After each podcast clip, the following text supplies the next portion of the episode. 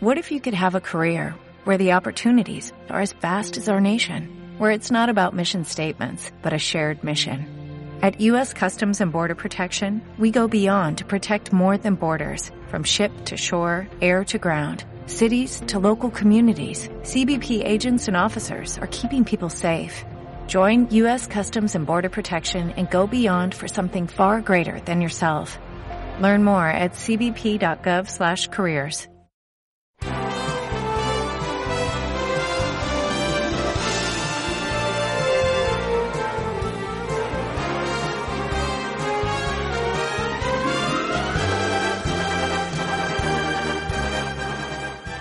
Pijas marrones en Subterfuge Radio.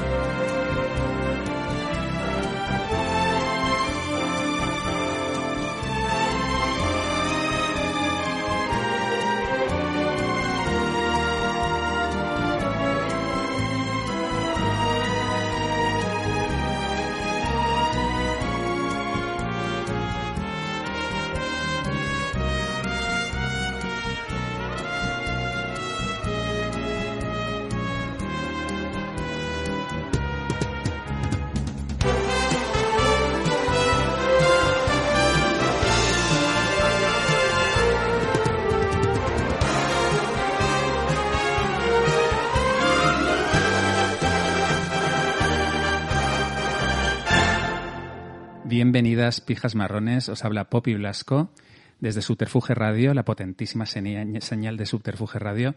Y esta tarde me acompaña Julio Gómez. ¿Qué tal? Hola, ¿qué tal? Hola a Oye, hacía siglos que no te veía. Sí, con el confinamiento.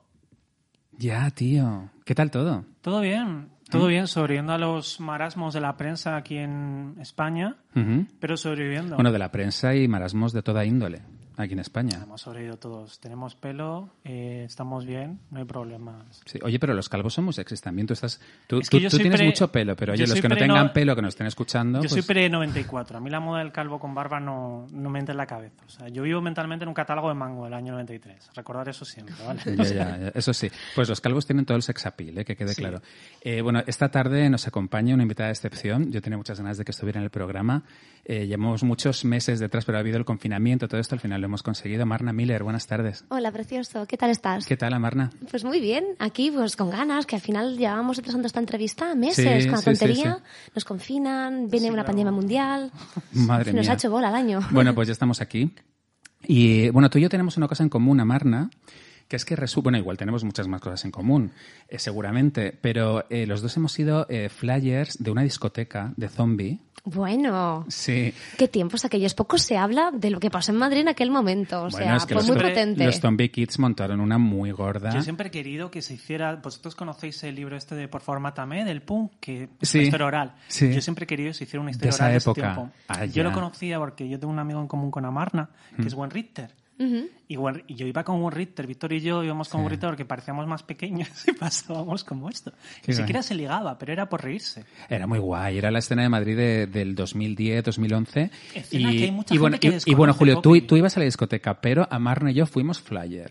Me gusta aquí. Sí, y- y- y yo me acuerdo que la primera vez que, que te vi fue en el flyer, porque pues como todo el mundo se conocía y tal, y dije, ay, esta chica, ¿quién es? Ah, pues Amarna, mira, tal y cual.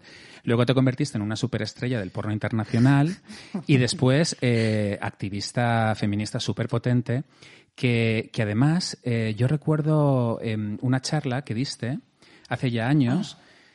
Eh, recuerdo mm, cuando ocurrió lo de la manada de los Sanfermines, eh, bueno, ocurrió en España que eh, en vez de echarle la culpa pues al mal endémico del machismo cultural que hay en España y a la educación en las casas, ocurrió pues como ocurre siempre, como hace la sociedad siempre, que echa balones fuera.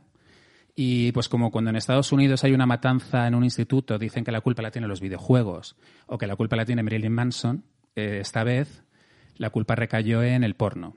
¿no? Decían que la culpa de la manada la tenía el porno. ¿Te acuerdas de esa época? Sí, sí, me acuerdo. Mm. Y recuerdo que además en esa charla contaste algo muy interesante eh, que a mí me llamó mucho la atención, que es que decías que eh, no hay que hacer que los niños no vean porno, sino explicarles que el porno es ficción. Exactamente. Sí, recuérdanos un poco de esto, cómo era. Sí, eh, básicamente, pues lo que hay en estas sociedades es muchísima desinformación y muy poquita educación sexual. Entonces, al final, pues es lo que estás comentando, que se echan balones fuera, se culpa a los agentes externos de los problemas mm, sociales, cuando la realidad es que si la gente supiese separar la realidad de la ficción, pues muchas de estas circunstancias no se darían, ¿no? Porque es una cuestión de, pues eso, pues de lógica viriliana.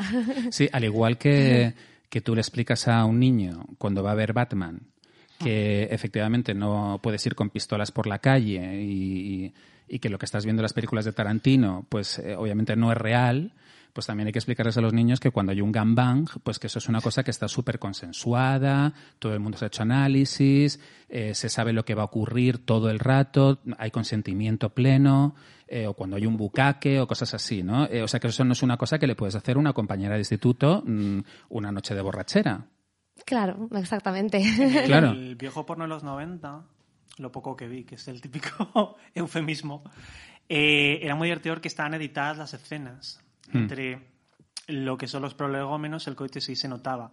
Ahora en la mater se nota menos y yo creo que la gente no se da cuenta de que es ficción en muchas ocasiones. Y luego que la gente que hace porno, diríase casi siempre tiene físicos eh, que rinden a ese nivel. Al que son atletas. Claro. Cla- ah, bueno, esa es otra, claro, claro. Es gente que está muy preparada para eso. Esto pues es como- importante decirlo porque estar de todas las 9 de la mañana en un sitio Mm.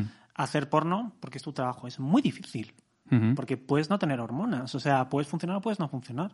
Mm, Claro, me imagino que sí. Pero, pero a mí, sobre todo, hubo una cosa que me gustó también mucho de la época en la que mm, hiciste porno. No sé si sigues en la industria. No, no, no, hace que no, me hace, tiempo que no. De hecho, voy a hacer una pausita, lo siento, no sé si se pueden hacer pausitas, pero es que eh, por cómo estamos orientando la entrevista, yo Mm. creo que mis repres habían hablado contigo de que, o con vosotros, perdonadme, de no centrarnos en el tema del porno, porque Ah, es que... Ah, no te preocupes. No, no, no, no. Eh, ¿No? ¿Nos han dicho? No, no, pero- pero Ah, no- pues pero no- echarles a ellas la bronca sí, también. no, no, pero, pero no nos vamos a entrar en eso. Tampoco Vale. vamos a cortar nada, ¿eh? Vale, O sea, todo esto va a salir al aire. vale, vale, tal cual. Y, mm, y, y bueno, no, pero lo que quería comentarte es que en esa etapa mm, a mí me, me interesaba mucho que hay muchas actrices, como había un rollo muy oscuro en el porno, en el que parecía como que había gente que estaba obligada, etcétera, y luego había ciertas actrices como Sasha Grey, que yo me acuerdo que se notaba que estaban experimentando simplemente. O sea, que era una etapa de sus vidas y que luego iban a pasar otra cosa. Como tú, que has pasado otra cosa, ¿no? Claro, yo es que... Buah, chicos, es que he respondido a estas preguntas 5.000 veces y realmente hace ya cuatro años que no estoy en la industria. Mm. Yo sé que es muy sensacionalista y que da mucho morbo y que, yo que sé, que es una etapa de la que todo el mundo quiere hablar, pero es que eh, emocionalmente ya estoy drenada al respecto. Es que siento que le he dicho todo. Claro. Es que siento que, que son las mismas preguntas todo el rato y ya digo, joder, tío, que, que me he cambiado de trabajo, ¿sabes? Ya está, no pasa nada. Creo que de alguna manera se perpetúa el estigma y se perpetúan las, las pues los problemas derivados de haber pertenecido a una industria que tiene tantísimo problemática social, eh, pues eh, enclaustrándonos allí, ¿no? Todo el rato hablando de lo mismo. Cuando pasaste al activismo y te dedicaste Sí. más a, a lo que estás haciendo ahora, a esta nueva etapa tuya, Claro. Eh, ¿Tú has notado como que hay fe- cierto sector feminista que, digamos, mm, te ha mirado por encima del hombro por haberte dedicado al porno? Ah, sí, a ver, desde luego hay una parte del feminismo abolicionista, o sea, hay una parte del feminismo actual, que bueno, lo decimos en singular por decir algo, pero bueno, realmente son los feminismos, ¿no? En plural, eh, que está en contra del trabajo sexual, pide que, de hecho, que, que el trabajo sexual sea abolido y, por tanto, discursos como el mío, que van más hacia la decriminalización y hacia la idea de que es un trabajo y necesita sus regulaciones laborales, eh, pues les parece pues mm, poco legítima. Y mm, sí, pues hay, hay bronquitas y hay problemas al respecto. Y eh, la verdad es que de todo esto siempre ha salido muy airosa. Es como que al final tu discurso siempre, digamos, ha sido bastante convincente en el sentido de, de bueno, que realmente mm, hay más vida más allá, o sea, y que además la gente puede reciclarse constantemente y uno puede tener una etapa en la que experimenta y ser feminista. Claro, es que yo no lo veo así para nada, eh, porque para mí no es una experimentación ni es un reciclaje, ni mucho menos, simplemente son etapas vitales. Claro. Un día te dedicas a una cosa, otro día te dedicas a otra. Eso me es perfectamente normal, quiero decir, hay gente que tiene estadios que va cambiando. La vida es cambiar. Claro, que yo entiendo, o sea, entiendo, puedo empatizar, ¿no? Y comprendo que además también aquí en España tampoco ha habido muchas voces que defiendan el trabajo sexual públicamente. Muy pocas. Muy poquitas, es cierto. E incluso personas que se han dedicado a la pornografía y que han sido personajes públicos aquí en España, o que son ahora mismo personajes públicos, no han tenido tampoco una voz potente dentro del activismo. La han podido tener en otros sectores, ¿no? Más mainstream, más tal, pero no dentro del activismo. Entonces, bueno, yo entiendo que... Fuera de España más, fuera de España más, pero aquí en España Sí. no, la verdad. Es cierto eso. No, la verdad es que no. Entonces, es fácil que te pongan como bandera y es fácil que te pongan como estandarte de algo, pero yo ni lo he intentado ser, o sea, lo que intento es normalizar y naturalizar que las mujeres podemos hacer lo que queremos con nuestro cuerpo y con nuestra sexualidad y con, y con nuestro deseo y exponerlo abiertamente y después seguir, pero seguir pues sin más, sin hacer un gran cambio. Es uno de los motivos por los que yo no me he qui- quitado mi nombre artístico, ¿no? Porque es una manera también de de normalizar la situación. Yo no soy Amarna en el porno y luego cuando lo dejo de repente soy Pepita Jiménez, no, soy la misma todo el rato. Entonces, un poco es la idea de, de poner sobre la mesa que, Hmm. hostia, que, que ya está, ¿no? Que año 2020 ya está. Bueno, y de hecho tenías un podcast muy guay, que era de cinco capítulos, recuerdo, para Storytel. Eh, tengo dos, ese lo grabamos hace un, dos años, creo, si no recuerdo mal, sí. el de sí, eh, mujeres que cuentan con Storytel. Y tengo ahora mismo uno activo en Podimo que se llama eh, Con voz de mujer. Ah, ah, este último no lo conocía, qué Sí. guay. ¿Y dónde está? En Podimo, en una plataforma online. Y lo presento junto con Gakian, que es una tía súper guay y como súper salsona. Y hablamos de diferentes temas relacionados con el feminismo, entrevistando ahí a, a mujeres que molan del panorama actual. Mm, Recuerdo el anterior podcast, el de Storytel, que entrevistaste en un capítulo a Soraya, a Cuento Rosales, que, Sí. que es amiga del programa. Y em, Bueno, discursazo, me encanta. Estoy enamorada de esa chica, ella lo sabe. Hola, sí, Soraya. sí, sí. sí, sí, mola mucho. Y, eh, y este podcast em, se sigue, se puede escuchar todavía, ¿no? Sí, el de, siguen, bueno, el de Storytel ya está como paralizado porque no hay más temporadas, solamente Pero están ahí temporada. colgadas. Sí, sí, sí, por supuesto. Y el de Como de Mujer sí que está ahí en, en proceso. Todos los martes sale. Qué guay. Y, y bueno, ya que, ya que tú estás ahí súper metido en el activismo feminista y tal, em, ahora mismo en qué punto está, en qué ola estamos.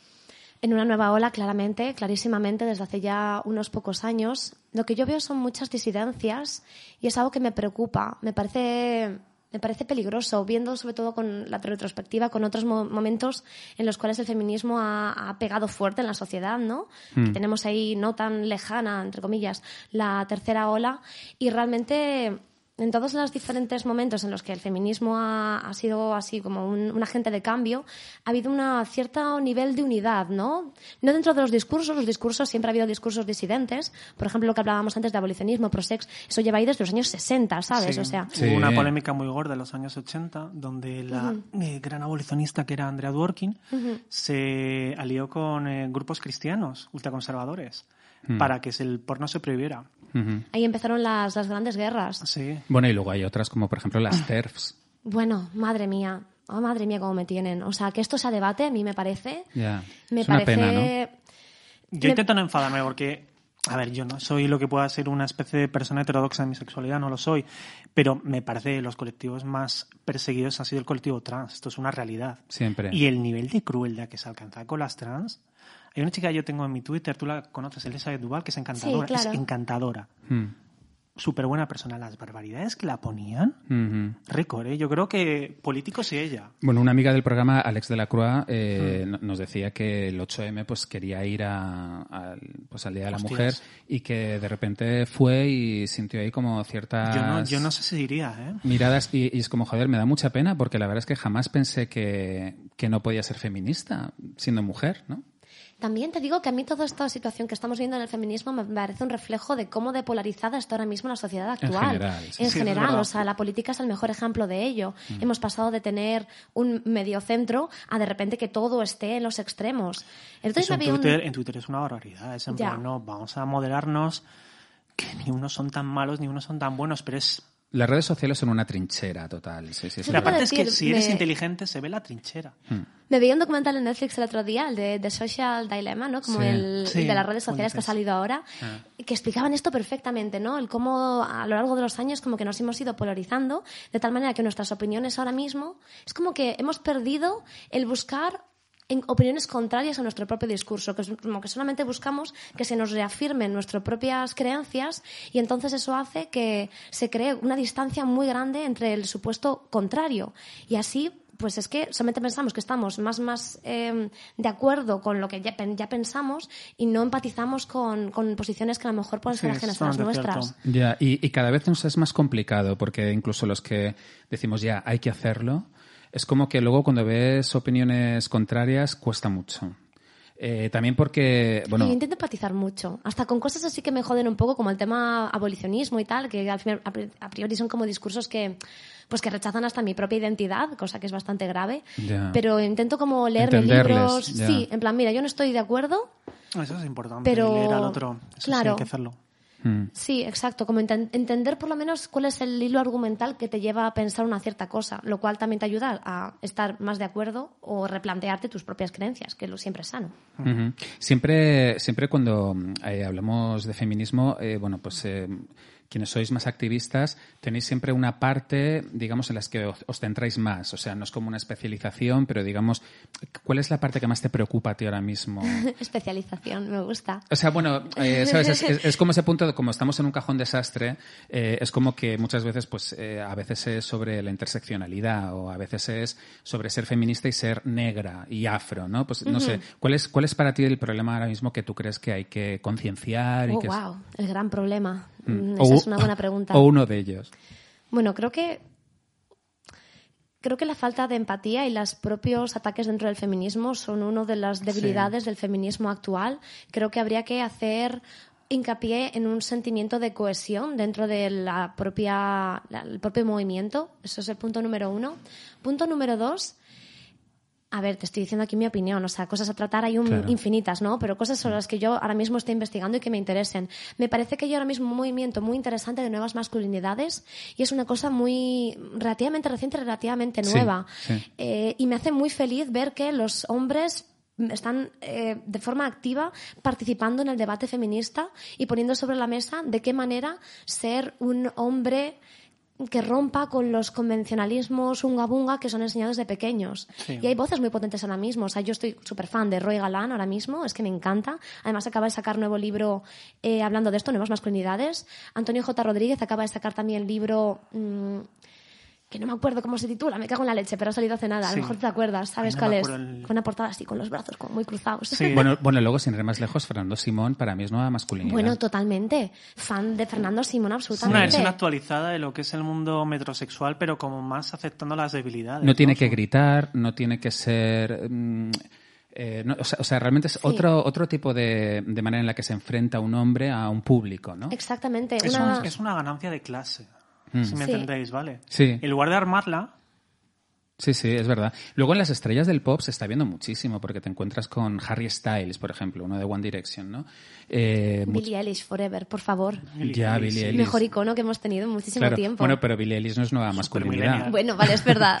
Perdón, está hablando del feminismo en general. Sí, sí, sí, sí. Y, eh, y sí que es verdad que es interesante lo de la nueva masculinidad. Y mm, también porque hay veces que eh, levantamos un poquito la ceja con ciertos i- iconos de la nueva masculinidad porque los asociamos con el aliadito feminista. Ay, en los términos, ya. Es que, ¿sabes qué pasa? Yo creo que aquí ha habido un error a la hora de interpelar a los hombres. Creo que la lucha feminista se ha planteado en muchos aspectos y en muchas mm, circunstancias de una manera un tanto elitista. Es decir, nosotras somos las que somos y no pueden aparecer ninguno- ningún sujeto más que los que ya están. Y este es uno de los dilemas por los cuales hay ahora mismo tanto problemática con el tema TERF, ¿no? Porque lo que se está poniendo sobre la mesa es el sujeto del feminismo tiene que ser una mujer cis o no, o puede haber, ¿sabes? Eh, y creo que en este sentido, aquí hemos hablado durante muchísimos años de hombres como aliados, y a mí la palabra aliado siempre me ha rechinado, ¿no? Porque un aliado es como un, un compañero lejano, ¿no? Una, Mm, un mm. país vecino que te presta unos tanques para liberar la guerra, pero que aquello Sí. no va del todo con él, ¿no?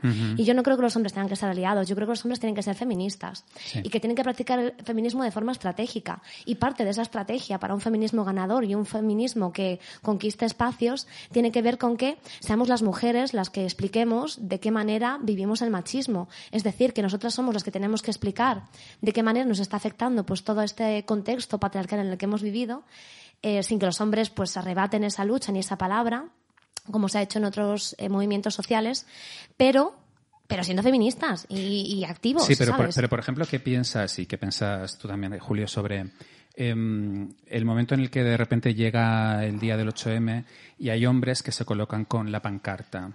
Yo es que tengo la experiencia como hombre cisgénero, que dirían las feministas, de haber conocido a muchos aliados en la etapa prefeminista. Yo he tenido muchos problemas, he perdido muchas amistades por no aceptar ciertas cosas. Y esto no es que vaya de aliado. ¿Pero a qué te refieres? En el sentido de que yo he conocido a los aliados feministas cuando eran unos misóginos superados. ¿Me entiendes? ujú. Y yo soy de los que piensan, esto puede resultar un poquito, mm, eh, diríase, muy tajante, que las relaciones con las mujeres se aprenden en los primeros años de la vida. Y que cuesta mucho cambiar. Y cuesta mucho cambiar. Y Hombre, muchos de esos aliados eran superficiales. Porque les conocías años antes y eran muy cabrones. Hombre, yo creo en el cambio y creo que Sí. todos, Sí, Yo también. todos hemos crecido en un contexto cultural que es misógino. También yo, con 18 años, decía ni machismo ni feminismo y hacía competiciones con otras mujeres. Es decir, todos estamos en un proceso de, de construcción. Te voy a poner un rasgo que a mí me encanta. Y- y- eso hay que entenderlo. O sea, hay que entender que la gente que todavía no está, eh, digamos, en, en un nivel, pues que bueno, que ya lo estará, posiblemente. Claro. ¿no? Te voy a poner un rasgo muy de lo que es eh, los grupos eh, separados, no mixtos de los 90. Cuando se rompía una pareja, Mm. esa pareja, si estabas en un grupo de chicos, y la chica no la podías volver a ver. Ni siquiera era por interés sentimental. Jo, esta chica me cae bien, quiero verla. Bueno, esto sigue Te pasando obligaba. ahora en muchos No, pero grupos. es que a, mí eso me, a mí eso me fascinaba. Es en plan, joder, esta chica era maja. ¿Por qué la vais a hacer una apartheid? Porque la masculinidad herida del otro. ¿Qué es esto? Ya, bueno, claro, cosas así constantemente en todos los ámbitos, eso está Pero claro. es muy cutre, tío. Es que es Sí, no, cutre. no, no, desde luego que es cutre, Mi pero... sexualidad no depende de la aceptación. Pero, pero a mí sí no que sé. me chirría en general este punto de, mm, o sea, cuando hay un movimiento social, creo que también ha- hay que tener la generosidad de eh, sa- saber mm, de quién es el espacio. Eh, eso es cierto. por ejemplo, con el Black Lives Matter, ¿no? Eh, Tenemos que apoyarlo, lo hemos hablado varias veces en, en Pijas Marrones, pero eh, pues que yo, un chico blanco, se ponga delante de la pancarta, Sí, quizá no es, o sea, tienes que dejarle el sitio a otras personas, ¿no? Solo lo aceptamos momento. con Eduardo Zaplana. Yo creo que aquí soy una pesada con esto, pero es que creo que hay que pensar siempre de forma estratégica. En la mayoría de espacios y situaciones es más estratégico que sea una mujer la que está eh, enfrente, ¿no? La que está en primera fila mostrando su activismo. Pero realmente hay debates y situaciones en las que me parece estratégico que sea un hombre quien hable. Ya. Te voy a poner un ejemplo muy claro. Debates sobre maternidad, paternidad en la tele. Ah, bueno, Porque claro. siempre hay mujeres Eso es- hablando. eso es Ese es un espacio feminista donde hace falta que sean los hombres quienes tengan, quienes estén en primera línea. Absolutamente. También eh, me parece estratégico que los hombres cedan espacios y no por aliados, sino por, sino por, por feministas, porque realmente mm, para, eh, con el fin de la paridad y con el fin de que haya una situación que sea eh, equitativa entre hombres y mujeres, es una realidad que los hombres van a tener que pues renunciar a ciertos espacios que por cómo está contextualizada ahora mismo la sociedad pues tienen per se. Por ejemplo en cabezas de festival o por ejemplo cuando hay charlas y son todo hombres no que alguno de esos hombres llegue. Mira y me acabo de acordar de una anécdota muy buena. De hace un par de años en un festival muy grande de cómic eh, habían nominado a un montón de a un montón de dibujantes diferentes y una chica que se llamaba Conchita Herrero, me acabo de acordar, española, eh, salió dando un discurso, bueno, le entregaron, perdón, le entregaron, qué mala, estoy contando historias, madre mía, le entregaron el premio a un chico y el chico dijo, muchas gracias por el premio, pero voy a aprovechar mi discurso para ceder el espacio a una de mis compañeras. Y llegó Conchita Herrero y dio un discurso acerca de cómo puede ser que hubiese, me lo voy a inventar, 30 nominados y que hubiese solamente tres chicas, ¿no? Pues ese me parece un ejemplo espectacular de cómo un hombre puede utilizar su privilegio de forma estratégica para ceder espacios de forma feminista a las mujeres. Pero que, que es muy interesante ese ejemplo porque no lo dijo él. Claro, exactamente. Claro, sí, sino sí. que dio espacio a una persona que era la persona que lo tenía que decir. Claro. En ese sentido, ¿no? Pero yo creo que esto Oye, es- ahora que hablas Ah, sí, de festivales de, de- de cómics, no es que me ha venido a la cabeza. ¿Tú eres un poco cosplayer? Cosplayer, no, creo que no. ¿No? Bueno, en zombie en aquel momento iba muy disfrazada siempre todo el rato, pero... verdad. Es verdad, Íbamos ¿eh? alguien- todos que alguien, disfrazados. que alguien Sí. escribe un libro por ese periodo, yo lo vi de... Sí, pero tenía, Era una imagen, tenía una imagen tuya por, eh, por, por eso, por el zombie, como de que eras muy, sí, como medio, no taku, pero como un poco así con esa, ese rollo. A ver, ya en su momento es que, claro, estamos hablando de hace, ¿cuánto? Ay, 10 qué pa- años. qué es pasada, que... Qué es mayores increíble. somos, o sea, pero ¿cómo, ha sí, podido ¿cómo han podido pasar 10 años? ¿Qué ha ocurrido en Madrid en 10 años? ¿Nada? Nada. Fuimos lo mejor que pasó Pues, en Madrid. No, no, no, no. no. La pandemia. Amarna tiene toda la razón. O sea, que yo salía y Sí, era sí. cada viernes fiesta. Era muy O divertido. sea, Ha yo habido- enlacé las fiestas de la mesa camilla con el zombie. Ha habido También. pocas fiestas como aquellas, también te lo digo. Sí, o sea, sí. yo que he seguido saliendo por Madrid, lo que se vivió ahí en el 2010, aquello fue un auténtico... Una bomba, Sí, fue una sí, bomba. sí. La cola que hacía el Porque, este, porque tú eres de. Madrid, Amarna. Yo soy de Madrid. ¿De sí. dónde? De, bueno, eh, me crecí en Vallecas hasta los 15 años más o menos y luego desde entonces vivo por el centro. Bueno, he estado viviendo en varios sitios, me estoy mintiendo, ¿no? Como si hubiese estado aquí en España todo el rato. Estuve muchos años viviendo fuera, pero cuando estoy en España, por el centro. Pero tú, te- pero tú tienes un físico que no es nada español. Ya eso me dicen, pues Pero no, no, familia ¿eh? súper española. Sí, sí. Ya, ya, ya. Bueno, a mí también me lo dicen. Me dicen, ¿tú de dónde eres? Es como de Madrid. Pero sí, sí, la verdad es que no tengo... Eh, oye, por favor, ¿estáis viendo la Isla de las Tentaciones? No, pero todo el mundo habla de ello en Twitter, me siento súper Me gusta- outsider. me Hostia, gusta pero la por favor, pero por favor, poneros a verlo ya, porque, a ver, es muy guay. A ver, la Isla de las Tentaciones tiene un componente que a mí me encanta, que es que, eh, a ver, mm, es un programa muy marica. O sea, digamos que lo vemos los maricas eh, porque vemos el gran circo de la heteronormatividad eh, y, y lo- y lo disfrutamos mucho porque para nosotros es una cosa muy exótica. O sea, para un maricón ver cómo ves es- estas tonterías Es como que ver un tiene. zoo. Es como ver un zoo. Es- es un zoo, es la Total, definición es, un zoo exacta. total. Eh, El primer programa, Poppy se acuerda, fue eh, de este rollo de las tentaciones, fue, ¿cómo se llamaba? Que los riperos de hecho Confianza ciega. Confianza ciega. Confianza ciega. Vamos a decir lo que era confianza ciega. Yo confianza ciega me lo tragué entero. La parte de las chicas era la que molaba porque era un melodrama. La parte de los chicos era una inicio de una película porno. Sí. Y eran increíblemente básicos, no había abstracción. Muy básicos, sí. O sea, había un momento en el cual ponían los pechos detrás de la espalda de uno y ya estaba un fire. O Sí, todo sí. el capítulo. Sí, sí, eso estamos hablando de finales de los 90, no, de 2000, ¿eh? De Confianza 2000, Ciega, es 2000 señor. es total, es verdad. Y luego, pero luego, eh, La de las Tentaciones, el gran boom de la primera temporada, fue que todo el mundo pensaba que iban a ser los tíos los que iban a poner los cuernos a sus novias, y al final fue al revés completamente. O sea, eran las tías las que estaban poniendo los cuernos, y los tíos estaban todos llorando por las esquinas diciendo, no me lo puedo creer, tal y cual. Y fue como un, shock cultural muy bestia. Y esa temporada, eh, bueno, está siendo muy guay porque hay unos personajazos muy totales. Hay una que se llama Melissa, que es una gran sufridora. Eh, luego, claro, es que ves la, la inseguridad de las parejas eh, heteronormativas, pues que salen de mujeres, hombres y viceversa, ¿no? Que se basan todas en el físico. Y entonces, en cuanto, Sí. en cuanto ves que tu novio se fija en, simplemente en otra chica tan guapa como tú, piensas que te puede dejar por ella. O sea, que eres intercambiable y sustituible, porque como no, digamos que es lo único que le has vendido a tu pareja, eh, pues... eh, eh, ¿no? Pero también eso tiene mucho que ver con los fantasmas internos. Si tú estás Sí, seguro la o segura de que tú lo vales y de que no va a encontrar a nadie que sea mejor que tú, o que si lo encuentra, tienes la la suficiente confianza, suficiente empatía y compenetración como para que eso esté sobre la mesa, hablado y vamos, sea como un tema cualquiera, pues entonces no tienes miedo de que te pongan los cuernos. Claro, pero como no tienes toda ese- esa preparación, pues tienes todo... fantasmas. es- están aterrorizados y aterrorizadas. Unos- y- y unas pérdidas de papeles que yo lo vi el otro día. Pero solamente hay dos capítulos, hay dos programas eh, en mi tele y, y los dos a cual más tremendos. Hay una hoguera que directamente eh, Melissa muerde la arena. O sea, se, se tumba, o sea, se tira en la arena y la ves con arena, sacando esa arena de la boca, No tío. fastidies. Sí, sí, sí. Y luego está Marta, que es una que ya estaba en Gran Hermano y que es una gran, eh, es- bueno, sobreactúa, es como una de telenovela y está con, como todo el rato montando el pollo.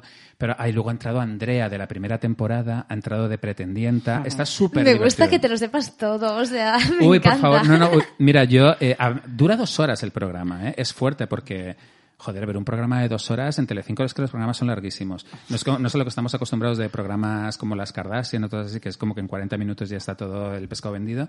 Pues aquí es como dos horas. Y, eh, y te acuestas realmente como mm, ido. O sea, yo me metí en la cama antes de ayer de, Hostia, teniendo pesadillas con las hogueras, con las playas, con los pretendientes, ¿no? Escuchando la canción de Mónica Naranjo de fondo en mis sueños, ¿no? El, el Dummy Infatuation, que es súper guay. Dummy Infatuation, ¿qué significa Dummy Infatuation? Ni idea. No tengo ni idea. Es que la, canción verbal. dice, dice Dummy Infatuation, pero no sé qué coño Infatuation. Yo nunca había escuchado eso. Maldita. eh, Yo te juro, ahora que hemos repescado Confianza, yo compraría un DVD de Confianza Ciega porque era fascinante. O sea, Sí, debe- estos programas tan míticos eh, deberían salir en DVD. sí. Aunque bueno, ya claro, los DVDs... mm, Blu-ray. Bueno, ahora tienes el Mi Tele, o deberían subir a Mi Tele Confianza Ciega para poderlo ver en el streaming, eso por lo menos. Salió una expresión de ese tiempo que llegó a un, tra- un travesti eh, llamarse así, que era Nube Tía, Ah, sí, Nubetía. que era la más guapa del programa y era como muy esto. Y era Nube Tía. Me, me acuerdo de esta, de esta drag de, de los 2000 Sí. que se puso el nombre de la de Confianza Ciega, qué guay.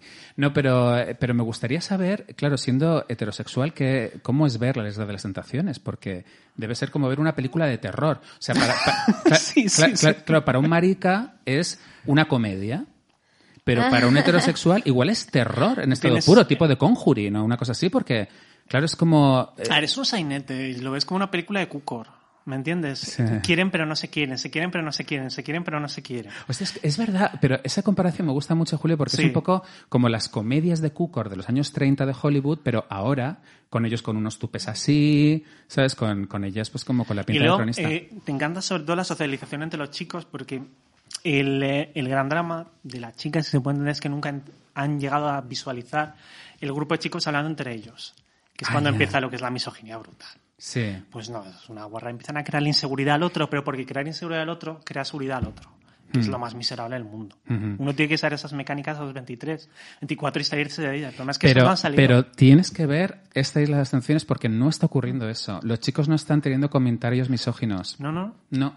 El Están, feminismo ha llegado a la isla de Ha tentaciones. llegado a la isla de las tentaciones, pero de una, manera, de una manera muy bestia. O sea, ellos están como súper cohibidos, no quieren que ninguna chica se les acerque, en plan de, hostia, no, porque lo van a grabar, me va a ver mi novia, me va a matar. Hay un punto ahí muy fuerte de dominación mm, eh, pasivo-agresiva de las novias heterosexuales hacia los novios, eh, además a, a distancia. O sea, porque no les están reprobando en el momento, pero ellos saben que ellas están en otra casa reprobándoles con la mente.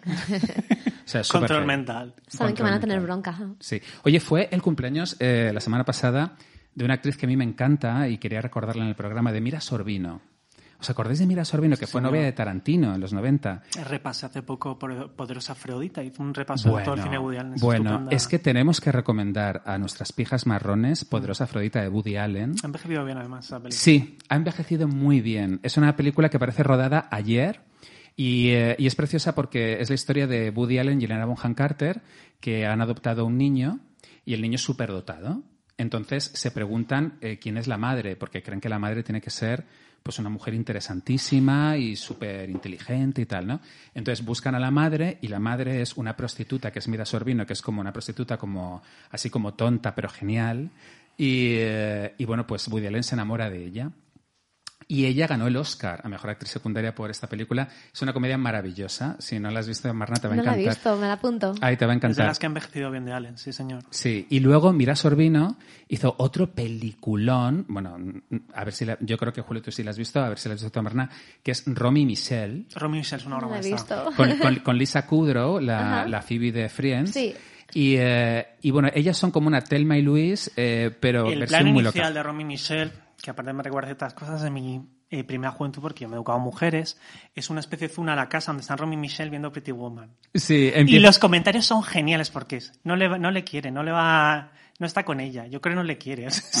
cuarto de esa escena. Sí. Esta película es maravillosa. Ellas, ellas son como dos chicas. No es tan conocido a ver, como ver. Un poco como para describirte cómo son, es como si fueran dos de Gandía Sor, ¿no? Sí. Eh, pero que son súper amigas desde el colegio y súper inadaptadas en el instituto. Y entonces de repente reciben una carta de que hay una reunión de antiguos alumnos del instituto. Entonces ellas dicen, joder, vamos a ir ahí a ver a todos. Y, pero ¿y qué decimos? Que que somos unas fracasadas y tal, ¿qué hacemos? Y dicen, no, vamos a inventarnos que somos las inventoras del POSIT. Entonces, ellas van a la fiesta diciendo que ellas han inventado el POSIT. Y todo es como, ¿what? Y aparte, todos Pero se encuentran, se encuentran con que, efectivamente, todos esos triunfadores del instituto Claro. eh, ahora tienen unas vidas de mierda y que en realidad las guays son ellas. Y las que viven guay son Hasta ellas. sin haber inventado el post-it. Claro, Yo- precisamente. Yo, suelo ir a reuniones de la EGB, me hace gracia. Pura antropología. ¿Vas a reuniones de la EGB? A mí eso me encanta. ¿Tenéis reuniones de... Pero esto en España Yo sí, existe, es yo como una sí, cosa muy de sí, pelea americana, sí. ¿no? Que te llegue una carta de, de A ver, reunión de como, antiguos como alumnos. más o menos mi EGB nos llevamos bien, hay reuniones cada dos o tres años, y me hace mucha gracia. También es un poquito en plan subir el ego porque tú estás bien el resto está muy mal, perdón. Y es muy divertido porque vas a esas Un reuniones... saludo a quien nos escuche. no, no creo, no nos oyen. Eh, y vas a esas reuniones y yo siempre me acordaba de Romy Michelle, porque el guapo de la reunión, ¿te acuerdas que tiene como tripón en la... cuando lo- Sí, claro. Es que eso es muy típico. Y el freak es el que ha triunfado, que viene un helicóptero. Estoy haciendo un poco spoiler. Sí, el freak Sí. es como que se ha hecho millonario con videojuegos, Sí, una sí, cosa así. así. Es que mola mucho Romy Michelle. No es tan conocida como bonita. debería, de verdad. ¿eh? Sí, sí, sí. buscarla. Pero está, yo creo que está fácil de encontrar. Eh, es una comedia maravillosa. Para verla esta noche es perfecta.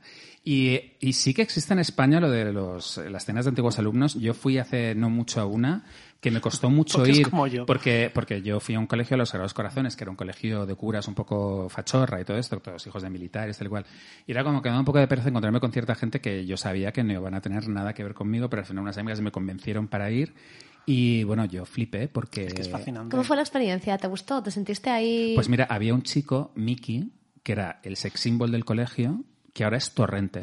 Sí, o sea, sí. torrente, o sea, es un tío barrigón, calvo, grasiente. Yo como, Mickey, hostia, tío, ¿en serio?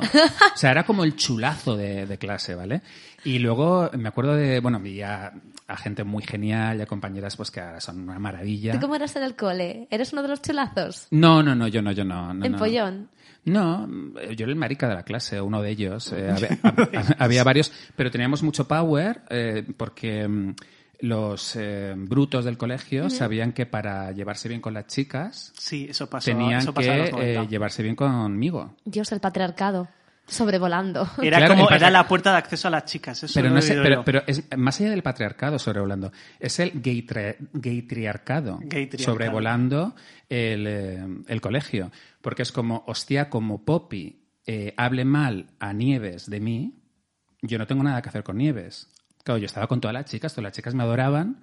Entonces, pues sí, es, es como que nunca te insultaban por maricón, porque sabían que si lo hacían, tenían todas las de perder.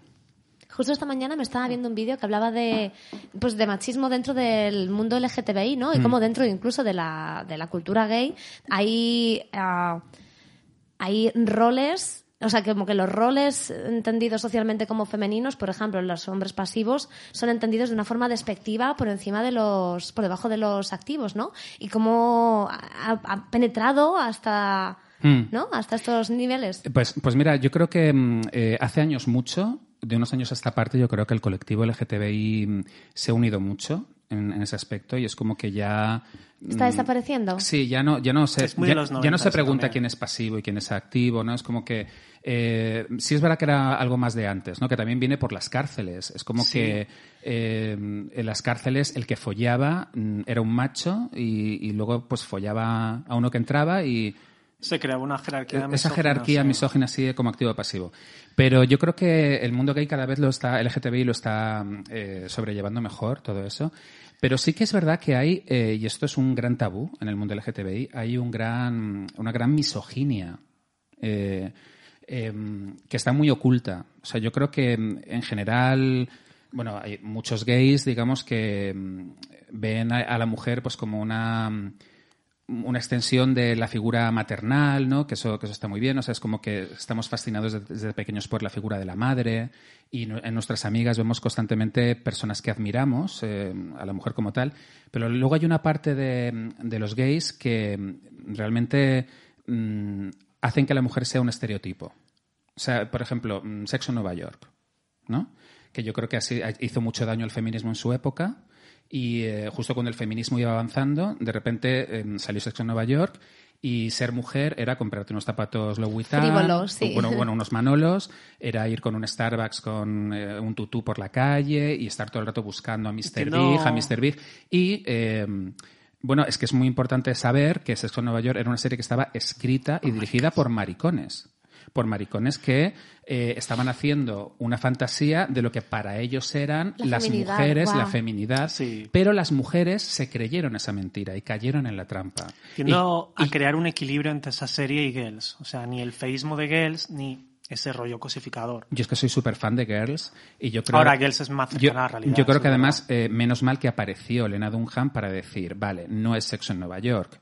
Eh, ser mujer no, no es esto que yo digo, pero también lo es. y, y no estamos ni buscando unos zapatos, ni buscando tal y Es que cual. las- sobre todo la segunda, ¿cuál es la segunda película de Sexo en Nueva York? Que van a hacer una fiesta en Marruecos, Ah, eh, una especie de...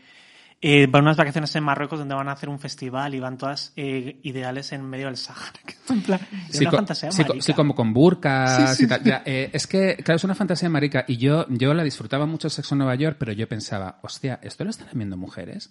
Y ¿Qué luego, pensarán de ello? no, y luego resulta que yo tenía amigas que me decían, hostia, es que mi vida es como Sexo en Nueva York. Y yo, eh, coño, hostia, eh, un momento, Houston, tenemos un problema. Es Por- como quererte la isla de las tentaciones, ¿no? E empezar a hacerlo tú en tu casa. Claro, claro, claro, pero esto todavía peor porque esto realmente Sexo en Nueva York era una serie de ciencia ficción. Lo era. O sea, era como Star Trek. O sea, porque para empezar, tú no puedes estar eh, con tus amigas en Nueva York comiendo sin trabajar 12 horas al día. O sea, era todo ficción. Y la gente se lo creyó por completo. Sí, sí, había quedadas en Sexo en Nueva York donde adoptaban roles Sí. y el mundo cupcake. Mm. Entonces tenemos que entender que, eh, y, esto- y- y- y te lo dice un gay, eh, los gays hemos hecho mucho daño al- a la mujer. Interesante afirmación. Sí, sí, sí. eh, y, todo, y hemos inventado todo el rato cosas eh, relacionadas con la feminidad que la mujer ha adoptado como tal.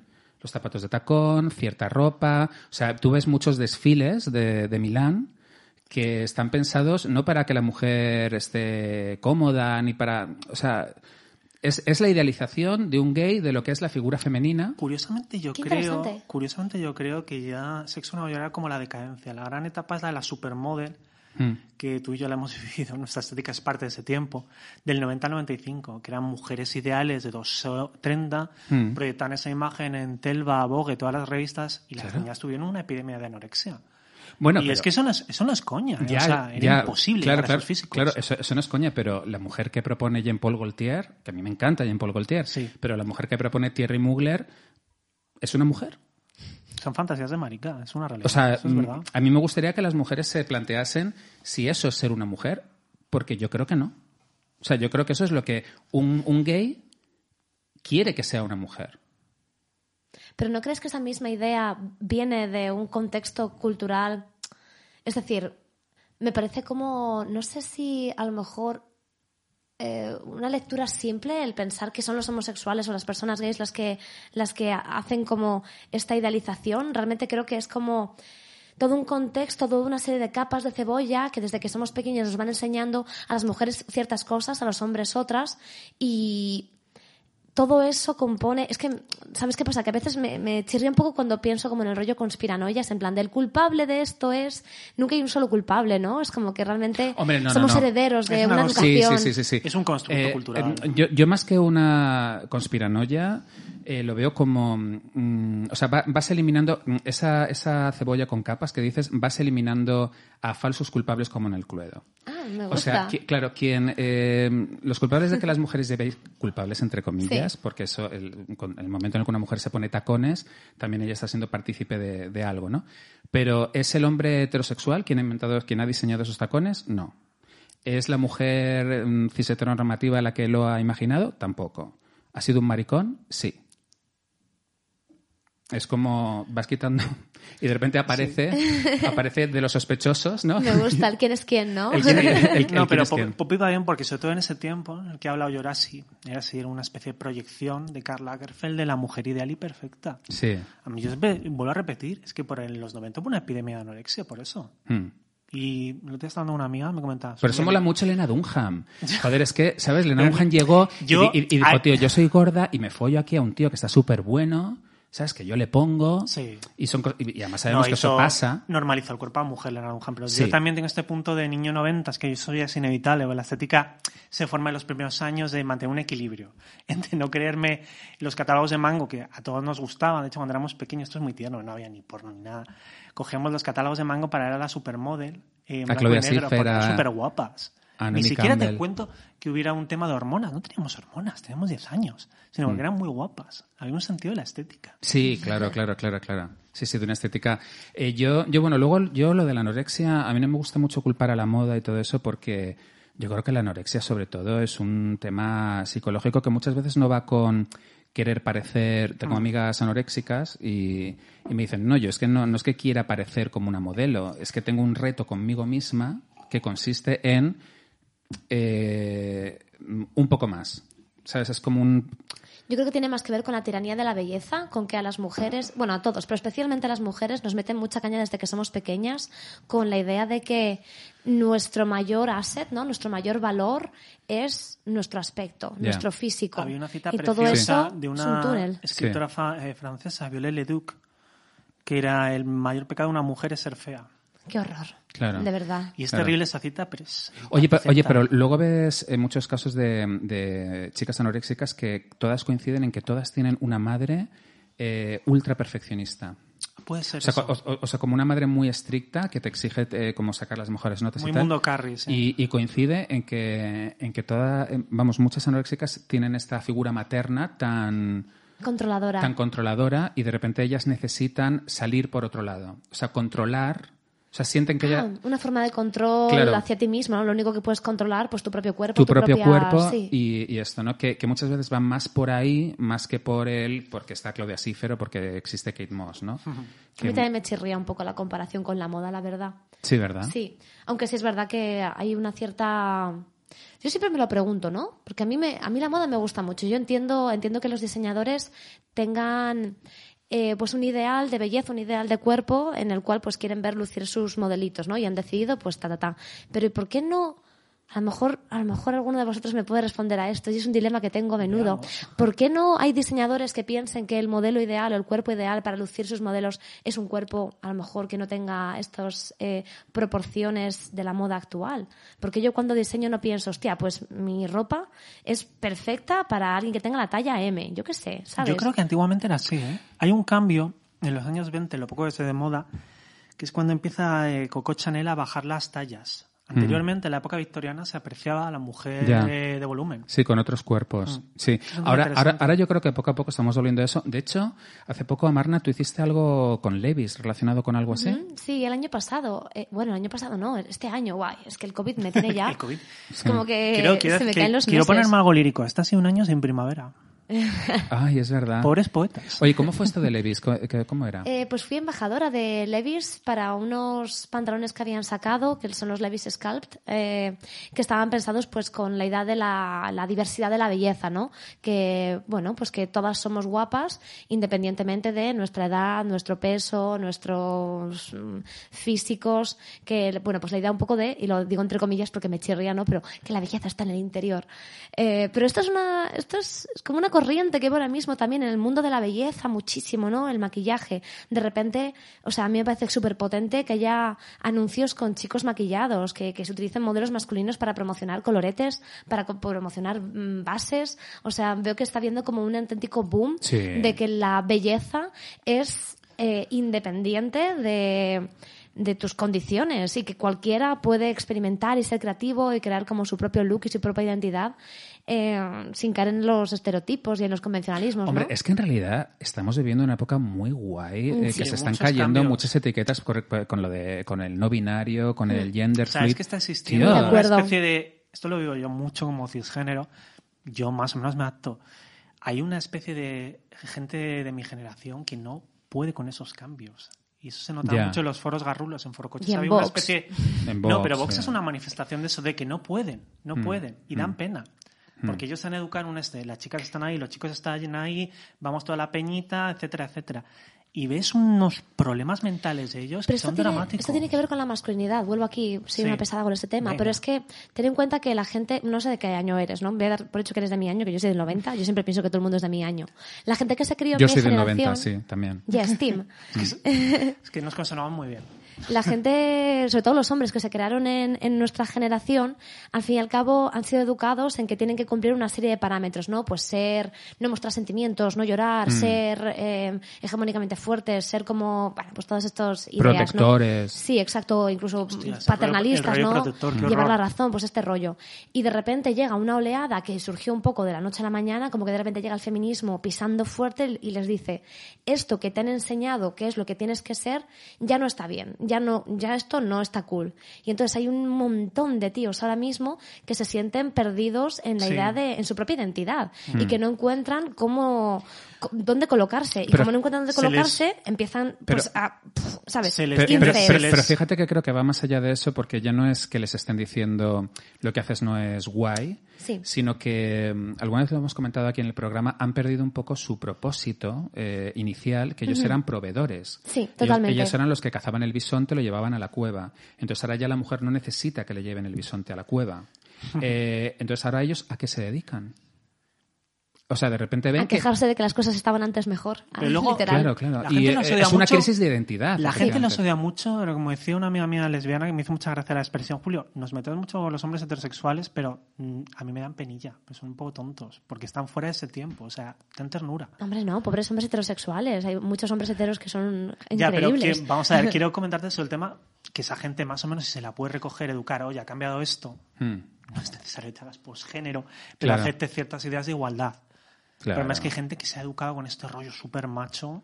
Yo creo que A volvemos mí me encanta, es, Sí. una cosa que sobre todo en los 90 lo vivía, el, que, el tema de los grupos de chicas y de chicas, eh, de chicos y chicas separados. A mí eso me fascinaba. Eso sigue, se sigue dando en la adolescencia, Menos. pero que también tiene que ver con el despertar sexual y que, y que cuando de repente tienes ese despertar sexual eh, te da vergüenza ver a una chica mm, eh, porque en realidad te sientes atraído por ella y hay como una especie como de rechazo que no es rechazo, sino que es como una atracción, ¿no? Yo y creo miedo hacia la sexualidad también, porque nos han metido un poquito lo que hablábamos al Sí. principio, ¿no? Todo el estigma, toda la sacralización de la sexualidad. De repente algo que era muy lejano está en tu día a día y no sabes cómo enfrentarte a ello porque nadie te ha dado ninguna pauta. Entonces, Mm. lo primero que haces es, mm, pues, segregar, ¿no? La primera plan, socialización Claro. sexual se hace en los grupos de chicos y de chicas. Y muchas veces esa socialización sexual no es buena. Esto es una realidad. Sobre todo el concepto de la aprobación del grupo para follar, que eso es súper de tío. ¿El qué? La, agrupa- la, a ver cómo te explico esto. Hay que presentársela la chica al grupo de colegas. Y el grupo de colegas decide si es buena para ti o pues mala. yo se lo he vivido. Eso ¿eh? es muy la isla de las tentaciones, claro. Eso es Yo muy- se lo he vivido. Yo era heterosexual, en plan, no, es mi novia y Eso no se la voy a presentar porque no decide, mi polla Eh, no decide eh, por ti. Eso, o sea, eso es que es son muy cosas... cronista. Pero luego también está el punto, de, eh, o sea, ese es, ese es el, para la parte chunga de los tíos, pero luego también las tías viven una cosa en las discotecas, que es que de repente estás con tus amigas, te entra un tío que te mola, pero le mandas a la mierda, mm, porque si te vas con él, tus amigas es como que empiezan a criticar. Oh, wow. Claro, no te creas, es que, Sí, es no, que, es- que nos eso- creemos que vivimos en un mundo de sororidad y tal y cual, pero hay un mundo ahí fuera muy No, fuerte no. del Gabana, de discotecas como la Fabric, que mm, o sea, están eh, mm, perpetuando mm, ciertos estigmas y ciertas cosas. Sí, sí, Qué interesante, yo esto nunca lo he vivido. Hay un día salimos por ahí para en plan de observadores. Ah, me gusta, como con pequeños prismáticos. encanta. Pero, pero nos tenemos que vestir como con ropa de Six Silk, ¿sabes? Nos ponemos como camisetas de estas que, que tienen como goma en las mangas. Sí. Y, eh, Es antropología, realmente. Hostia, molaría mucho hacer un viaje antropológico en plan para ver cómo... Ay, me encanta. ¿Cómo se Para la socialización, sí. Hostia, igual vemos cosas que nos sorprenden, ¿eh? Oye, para bien, nunca sabemos, ¿no? Que se sabe realmente. Nunca se sabe. Bueno, yo estoy fascinado últimamente con el caso de la viuda negra. ¿Habéis visto La a la viuda negra esta de, de la televisión? Una que estaba con silla de ruedas y que resulta que en realidad podía andar. No, no tengo ni idea. Wow, está... Ay, ay, por favor, mirad las Me noticias siento porque out es- del eh, mundo. Bueno, es que la están juzgando ahora, está en todos los telediarios. Yo creo que posiblemente lo pilléis en el telediario esta noche todavía porque están ahí como los con los juicios a tope. Era una como súper chunga que cogía jubilados, les enamoraba, los mataba Ah, y sí, se quedaba que con la herencia. Pero ella iba como en una silla de ruedas. Eh, y era como la típica vinguera, ¿sabes? La típica tía vinguera llena de pulseras, fumando, ¿sabes? Como súper macarra y tal. Y, de repente, eh, bueno, pues la pillaron que podía andar y todo. Pero es que han sido los juicios y ha habido una cosa que me ha fascinado, que es que, bueno, ella mató a, un tío eh, y dice, le preguntan en el juicio, mm, ¿por qué llevabas mm, el 15 de agosto unos guantes de plástico? Unos guantes de goma el 15 de agosto. Y dice ella, ay, pues para no coger frío en las manos. Bueno, Qué, qué asesina, qué, qué guay. Es, eh, el caso de la vida negra es una cosa Yo grande. es que mi corazón está en el parricidio de León, no puedo evitarlo. O sea, Bueno, qué maravilla. Hay, hay un documental maravilloso, por favor, que es ¿Quién hace la película? Que es que me dio rabia porque lo de Puerto Rico la hizo Roy Loriga y no le salió bien. Y yo quiero que hagan una buena Eh, película. Una buena película. eso. El documental está en HBO, es Sí. Muerte en León y es espectacular. espectacular de verdad, porque hay un tema ahí de lesbianismo, o sea, es- es- ella estaba enamorada de la que mató, Tiene un punto Brian de que era una todo. concejal del PP, una concejal del PP que tenía un collar que, que ponía Era sex, sex. Que, era, que, era, un collar muy Prince, muy como las chicas Prince de los 90. Yo hacía supongo. chopeos, cogía las fotos de las eh, acusadas y ponía el logo de Resident Evil y todo funcionaba. O sea, no había que tocar más. Sí, sí, sí. Luego el juicio es maravilloso porque le preguntan, la madre fue la que mató a la concejala, la que estaba liada con su hija y tal y cual, que, y le preguntan en el juicio, eh, no me acuerdo cómo se llama ella, Antonia, le dicen, eh, mm, ¿te arrepientes de lo sucedido? Y dice ella, ¿el qué? Eh, que si se arrepiente usted de lo sucedido. Y dice, ah, no, no, no, no. No lo volvería a hacer otra vez, sí. Tenía- ¡Hala, y, tenía, y tenía un subtítulo, se te ha olvidado que era más precioso. El de arriba ya me ha perdonado. Ah, sí, tío. Y luego está el personaje de la amiga policía, que es la que le dio la pistola, hostias. que ella está involucrada. ¿De qué manera? O sea, esto de que una policía te deje una pistola. Digno de Twin Peaks. Me encantan Sí, esas historias. Sí, sí, sí. Ay, ¿tú eres fan de Twin Peaks? Sí, claro. Qué guay, qué bonito Twin Peaks. Y la, la última temporada no la ha visto tanta gente. Yo no la he llegado ¿Qué a tal ver. está? Yo, Te va a sí, me pasa, lo, me pasa, me lo pasa lo dice. que a mí. O sea, es. Todo el mundo la puso hype, pero se me dio pereza, al final no la vi. Pues es una joya. Yo es por, por no encontrarla, porque ahora mismo no está en ninguna plataforma, la última de Twin Hay Peaks. que ir a la DVD, quitaron. ¿no? Esta- Sí, sí. eh, Estaba como en Movistar, yo nunca he tenido Movistar, pero creo que está en Movistar, pero ha, ha salido, bueno, yo creo que está para bajar fácil. ¿eh? Yo la vi como descargada en, en streaming, sí, bueno, y es que al final, si te conformas con lo que es Netflix, antes estábamos hablando, antes de Filming subir... Forever, yo soy de Filming. Ya, tío. Les Oh, amo. no, no, no. Ya. Tina Marna, o sea, Filmin es la mejor. Hace poco has visto en Filming, me, me hablas de un Ah, bueno, documental de de, Bogdanovich. de Bogdanovich. Voy a hacer un poco el revival de Bogdanovich, que te lo he contado antes, que me Sí. pareció una historia muy bonita. Este hombre estuvo con Civil Sefa. Sí. Evidentemente, cayó en depresión luego de que le dejara Civil Sefa. Normal. Me pasaría a mí también. Mm. Fue mi primer crash, ya lo sabes. O sea, era ver luz de luna y era en plan, Sí. me quedaba tonto. Sí. Esto es interesante. Cuando Yo, eres yo pequeño, yo también me quedaba tonto. cuando eres pequeño no tienes hormonas. Te quedas viendo porque es guapa, fin. Y, y era, y era ella, Sibyl Separ, en Luz de Luna, era la mujer más guapa del mundo. Era la más guapa del mundo. ¿Cómo Sí. estaba rodado? Al tiempo sí que había pasta en televisión. Bueno, vamos al este. Este hombre acabó Bonda- para superar el Bogdanovich. tema de Civil Sefa en la mansión Playboy y ahí conoció a una playmate que era Dorothy Stratton. Ujú. Y la puso en una película que es todos rieron, que la están reivindicando ahora, y luego cuando empezó a salir con ella, Dorothy- eh, con él, Dorothy Stratton, eh, el marido que tenía Dorothy Stratton, eh, Dorothy Stratton se enfadó y mató a esta mujer. Y Hostia. Bogdanovich tuvo una depresión luego de que la mataran. Y está el documental en Filming. Y es horrible porque ves que Bogdanovich, antes de esta historia, es una otra persona, o sea, le rompe. Hmm. ¿Cómo el docu? Me gusta. Ah, eh, Bogdanovich, no sé qué. O sea, buscas el nombre, el apellido del director y es precioso. A mí me emocionó hay una parte que empieza a hablar de ella y empieza a llorar Bogdanovich, que es un señor que le ves como muy serio. Mm. Y es como le cambia la cara Qué guay. de lo que la quería esta chica. Pues tenemos que Se verlo. casó con su hermana, Se casó con su hermana, sí. que es totalmente pigmalión overbooking. Tenemos que verlo en Filming. Esto, eh, Filming está genial, eh, que es todo lo contrario de Netflix. Antes comentábamos que, Sí. es que, que es que Netflix tiene un punto como cupcake. No es como todas las series son como con los mismos colores. A ver, todos somos un poco millennial por edad, pero es que es A demasiado mí me gusta, me gusta Netflix, pero es que tengo Sí. la sensación todo el rato de que me lo he visto todo. Llega Sí, un punto sí, en el que, que- digo, es que no hay nada que es me que el contenido es apetezca, o sea, parecido, es que el contenido es parecido, mientras que Filmin es como variado. ¿Qué veo hoy? Voy a ver una película de Loach, voy a ver otra cosa. Sí, o super serie B mega rara de la muerte y ahí la tienes. Sí. Y Filmin está como que siempre en ese puntito medio hollywoodiense, bueno... Netflix, dices. Sí, Netflix. Sí, sí, sí, totalmente. Es que en Filming ves unas eh, movidas muy guays de serie B, de serie Z. Sí, sí, y, sí. y Netflix, luego eh, Netflix me da mucha rabia porque ha cogido el género del high school, eh, de John Hughes, del Club de los Cinco, La Sí. chica de rosa, todo esto, y realmente lo ha vilipendiado de una manera brutal. O sea, es como que... Por ejemplo, eh, todas estas series como que... Sabrina o este rollo. Bueno, justo Sabrina me encanta. ah, vale, pues bien, vale, Sí, vale. sí. Estamos yo, en el team. Yo, soy súper fan de Sabrina, pero hay un punto mm, eh, de como de comedias románticas eh, que además todas tienen como token. Es como que en todas hay una chica negra, una china, un, un gay, pero es como que parece por contrato. Parece como que Netflix tiene que hacer No esto es por natural. contrato. No es natural. Y luego tampoco son protagonistas. O sea, es como este rollo. ¿Sabes? En realidad es lo mismo que hacía Melrose Place de ponerte al vecino gay y a la vecina negra un poco por cumplir la cuota, pero ahora es como que les dan un mínimo diálogo de me gusta mi pelo afro. Es como, ah, vale, tía, qué guay, qué combativa eres. ¿No? Ese rollo sex education que me da un poco de. de- Empezó bien Sex Education. A mí, a mí Sí. cuando la primera temporada me pareció realmente muy guay, Mm. pero luego ya me, me desenganché. ¿Sabes? Pero tiene ese, ese tufillo todo de Netflix, ¿no? Como de... Y esa ropita, ¿sabes? Como... eh, el, Sí, como Sí un, po- verdad, un poco sí. Wes Anderson, pero... Pero no Wes Anderson. No, Wes Anderson. ¿Os estáis viendo la de Ratchet? Ha salido hace nada, la semana pasada, No, creo. Me encanta. A mí también, vale, vale. es- Estamos en el mismo club. Está súper guay. tío. Increíble y qué papelón, o sea, estoy living.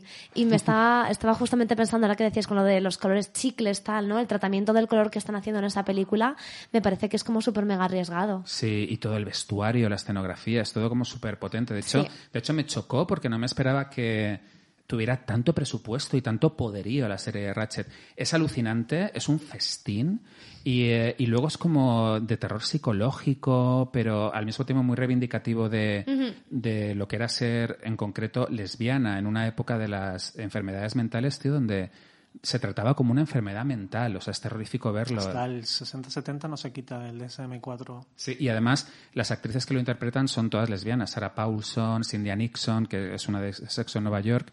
Eh, y es, es como que Ryan Murphy ha dado trabajo para que interpreten estos papeles a actrices que son lesbianas realmente. Y es una pasada Ratchet, mola muchísimo. Qué Yo guay. todavía no lo he acabado, ¿eh? Yo tampoco. No, pero estoy ahí como... eh, tengo, tengo que ver el quinto. Y tenéis que ver también, lo comentamos la semana pasada, en HBO, eh, We Are Who We Are, que es la serie de Luca Guadagnino, adolescente, que mola mucho también y que rompe así como muchos estereotipos. Prepara la película del libro este que te comenté, del tipo este que era el chapero de Hollywood. Luca, Luca Creo que sí, Guadagnino, creo no que sí prepara la jodas. película. Sobre el que tenía la gasolinera que... eh, eh, Creo que sí, búscalo en Google, ¿eh? estoy seguro porque lo estuve leyendo en su libro que le comentaba a él. No me acuerdo el nombre.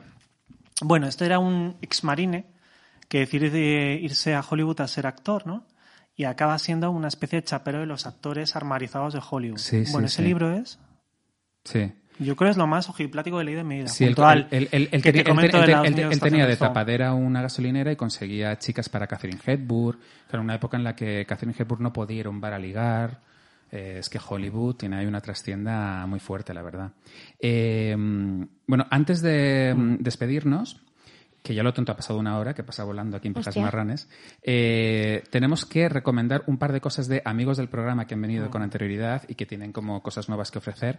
Eh, tenem- tenéis todos que leer La víspera del fin del mundo, de Néstor Barbosa. Vale. Estuvo aquí antes del confinamiento, ha sacado nueva novela, es espectacular, La víspera del fin del mundo, que la verdad es que estamos todos en la víspera del fin del mundo, así que hay que leerla. Y la Dani, que vino hace unas semanas también, ha sacado un disco, tío, que está en Spotify, que se llama Banana Split, muy sexy lo de Banana Split. A mí me Sí. encantaba pedirme, yo me acuerdo cuando iba al Hollywood, no, al Fridays, de pequeño me pedía Han siempre... cerrado un- el Fridays de Gran Vía. lo han cerrado, tío. Bueno, que en su día fue el cine azul. Sí, es muy sí, fuerte. sí. Eso es muy fuerte. O sea, el Fridays de Gran Vía fue el cine azul y cuando cerró lo convirtieron en un after. Hubo un día que de repente es, ¿y dónde, dónde salimos? Ah, no, el cine azul está abierto de after. Y estuvimos en el cine azul y de repente vino la policía, ¿esto qué coño es? Y cerraron el garito y tal y cual y lo convirtieron en Fridays. Pues yo siempre me pedí un Banana Split. Bueno, pues la Dani ha sacado un disco que se llama Banana Split Sí. y nos vamos a despedir eh, con uno de sus temazos que se llama Deu. Y, eh, y nada, y luego podéis escuchar el resto del disco en Spotify, ¿vale? Quiero recomendar antes de esto el libro de Iñaki Domínguez sobre los macarras de Madrid, Ah, sí. Que es de los mejores libros que se ha publicado, con Totalmente. más de 40 informantes, Mm. y es una joya, es, Es una joya. una joya. Iñaki Domínguez, amigo del programa también, que, que Iñaki tienes que volver a hablarnos de macarras. Pues bueno, ha sido un placer, Amarna, eh, Julio. placer este es vuestro siempre. programa y cuando queráis comentar lo que queráis, si hay algo que os perturbe, eh, co- como decía Esperanza Gracia, algo que os inquiete, os perturbe, no sé qué, aquí tenéis un espacio. Muchísimas gracias, lindo. Un placer. placer. Nos vemos. Hasta luego. Chao. Chao.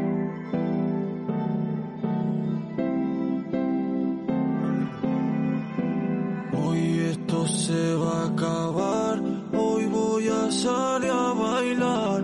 El primero que se cruce, yo me lo voy a chingar.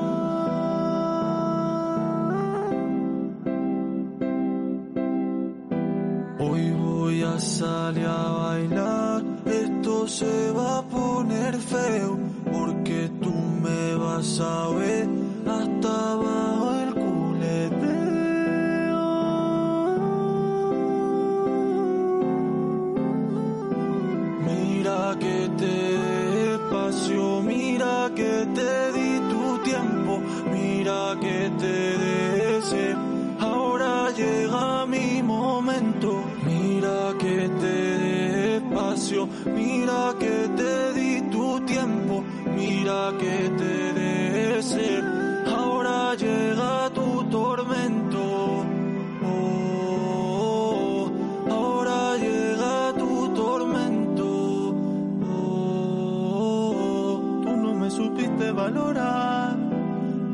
me supiste valorar. Tú no me supiste valorar.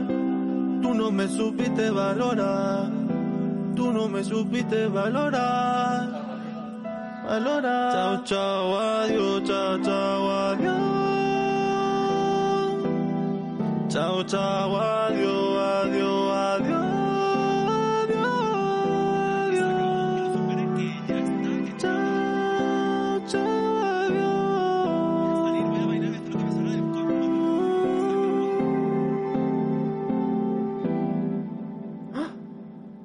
bonito!